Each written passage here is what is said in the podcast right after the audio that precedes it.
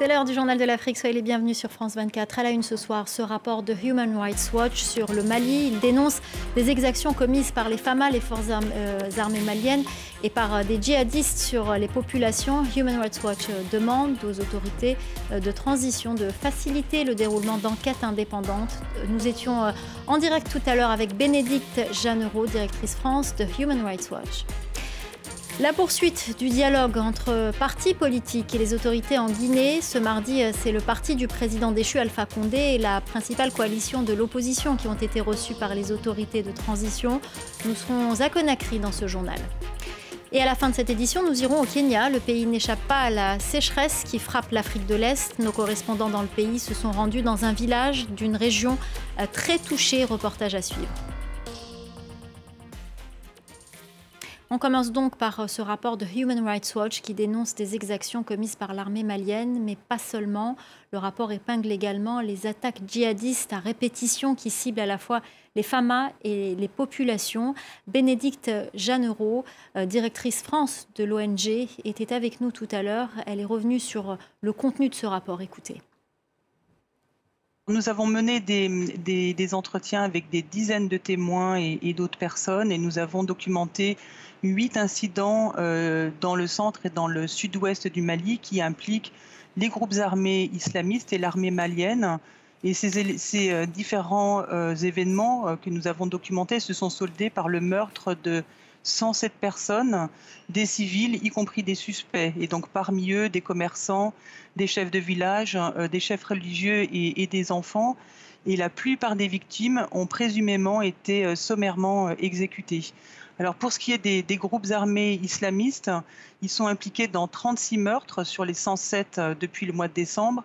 Et elles ont notamment tué, je signale cet incident-là que nous avons documenté, tué 32 personnes, dont au moins 6 enfants, lors d'une embuscade qui a été tendue à des commerçants qui circulaient en bus début décembre alors qu'ils se rendaient euh, dans un marché à Bandiagara. Et beaucoup de ces personnes ont été euh, brûlées vifs. Un des témoins que nous avons interviewés parle d'un véritable, véritable carnage.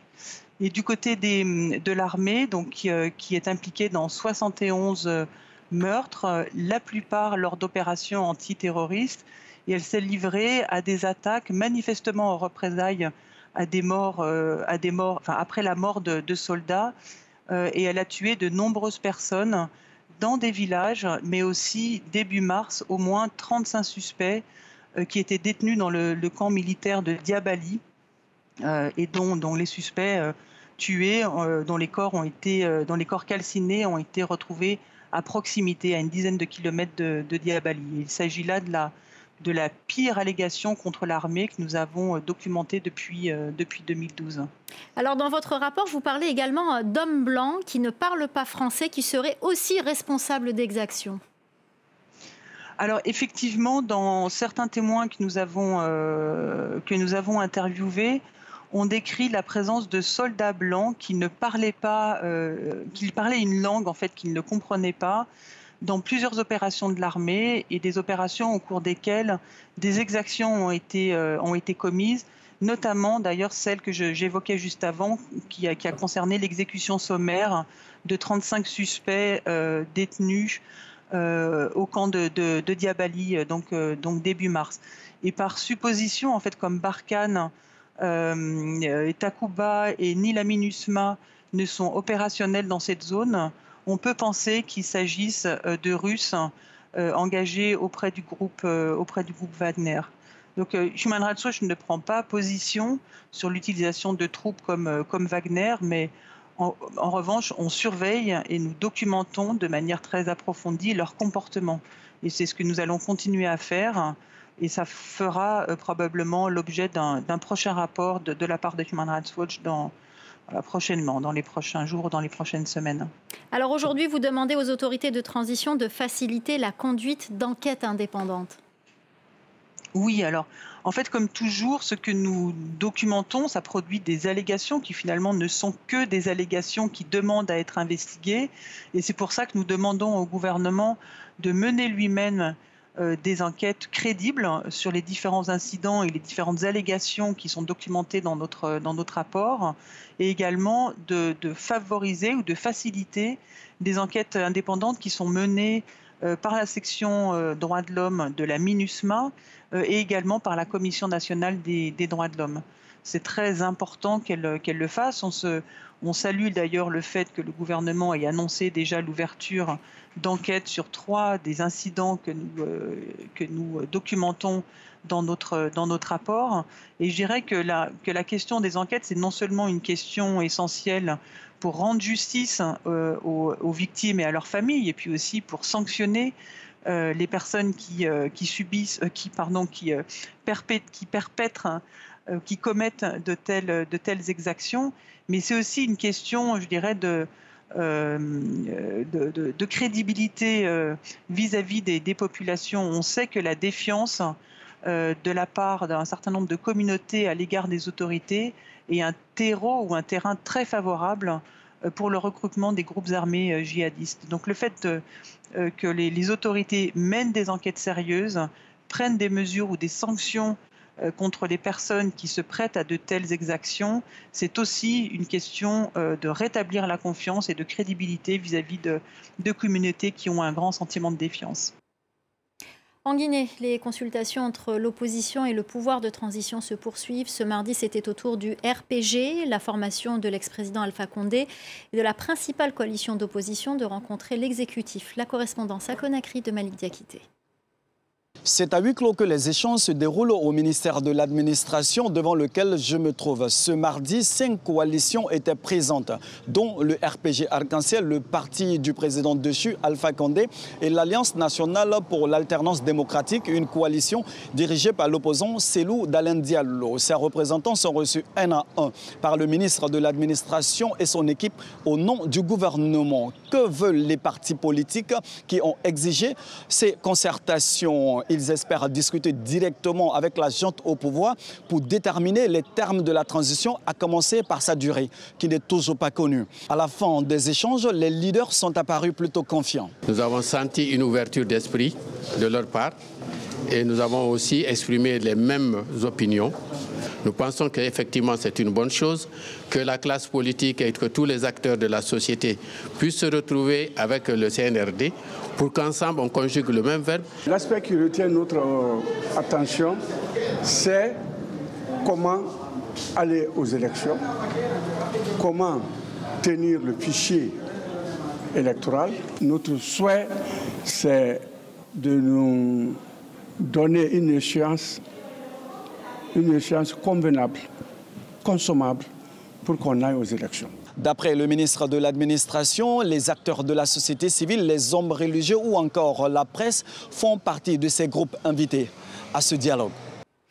Dans l'Est de l'actualité, en bref et en images, cet énième retard dans le processus électoral qui doit mener à la désignation d'un nouveau président en Somalie. Le pays n'a pas achevé les élections à la Chambre basse du Parlement à la date butoir fixée euh, ce mardi. Le gouvernement somalien avait déjà repoussé le mois dernier, au 15 mars, le délai pour boucler la désignation des membres de cette Chambre basse. L'hommage à l'écrivain Mouloud Faraoun, l'ambassadeur de France en Algérie, accompagné du ministre algérien des anciens combattants, a déposé euh, ce mardi au nom du président Emmanuel Macron une gerbe de fleurs en l'honneur de l'écrivain algérien assassiné il y a 60 ans par l'OAS, une, organisation clandestine opposée à l'indépendance de l'Algérie. Une gerbe de fleurs déposée devant une plaque à la mémoire de Mouloud Faraoun, posée à l'endroit où il a été assassiné sur les hauteurs d'Alger. Au Sénégal, un médiateur euh, dans la crise en Casamance a appelé à l'arrêt de l'opération en cours de l'armée sénégalaise contre des rebelles indépendantistes dans cette région du sud du pays. L'armée sénégalaise avait annoncé avoir euh, lancé dimanche une offensive contre des rebelles de Casamance pour démanteler les bases de leur chef militaire. Et on vous parle de nouveau de la sécheresse en Afrique de l'Est. Elle continue à faire des dégâts. Cette semaine, nous vous emmenons dans le nord du Kenya. Nos correspondants se sont rendus euh, dans le comté d'Isiolo, où il n'y a pas eu de saison de pluie depuis deux ans. Caroline Kimeux et Bastien Renouille se sont rendus euh, dans le village de Kulamawe, ce qui signifie en swahili manger des pierres, un nom particulièrement évocateur. Reportage. 70 000 animaux d'élevage sont morts dans le comté d'Isiolo au cours des six derniers mois, faute de nourriture et d'eau. Cet homme essaie de faire survivre 100 chèvres et 50 moutons. Avant, depuis notre village de Kulamawe, nous devions seulement marcher deux heures pour trouver des pâturages. Maintenant, il faut marcher environ 5 heures. Beaucoup ont perdu leurs troupeaux, 120 000 personnes ont besoin d'aide alimentaire dans ce comté. Ce forage permet d'avoir un peu d'eau, mais il est insuffisant pour abreuver toute une région. Nous avons tellement de problèmes. Ici, nous partageons l'eau avec nos bêtes, mais elles sont si nombreuses. À cause de la sécheresse, les gens viennent de toute la région vers notre village. Ils viennent d'endroits très lointains. Les animaux sont prioritaires et arrivent chaque jour par milliers.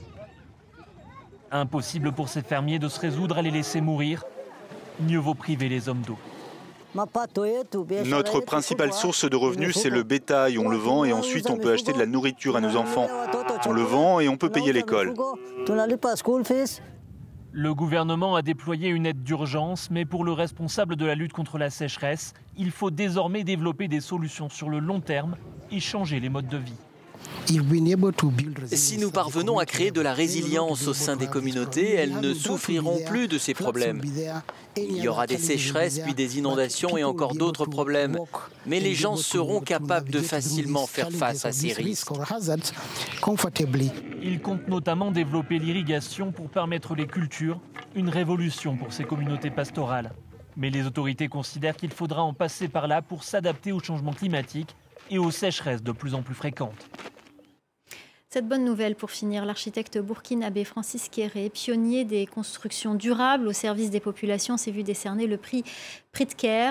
Euh, il est le premier Africain à recevoir la plus haute distinction de la profession. Il est notamment connu pour son implication dans des projets de vie quotidienne euh, comme des écoles et de, de et nombreux de ses ouvrages sont situés sur le continent africain, notamment au Burkina Faso, au Bénin, au Togo, au Mali ou au Kenya. Voilà, c'est la fin du Journal de l'Afrique. Merci aux équipes en régie, merci à notre chef d'édition Célia Caracena et merci à vous de nous être fidèles. Restez avec nous, l'info continue sur France 24.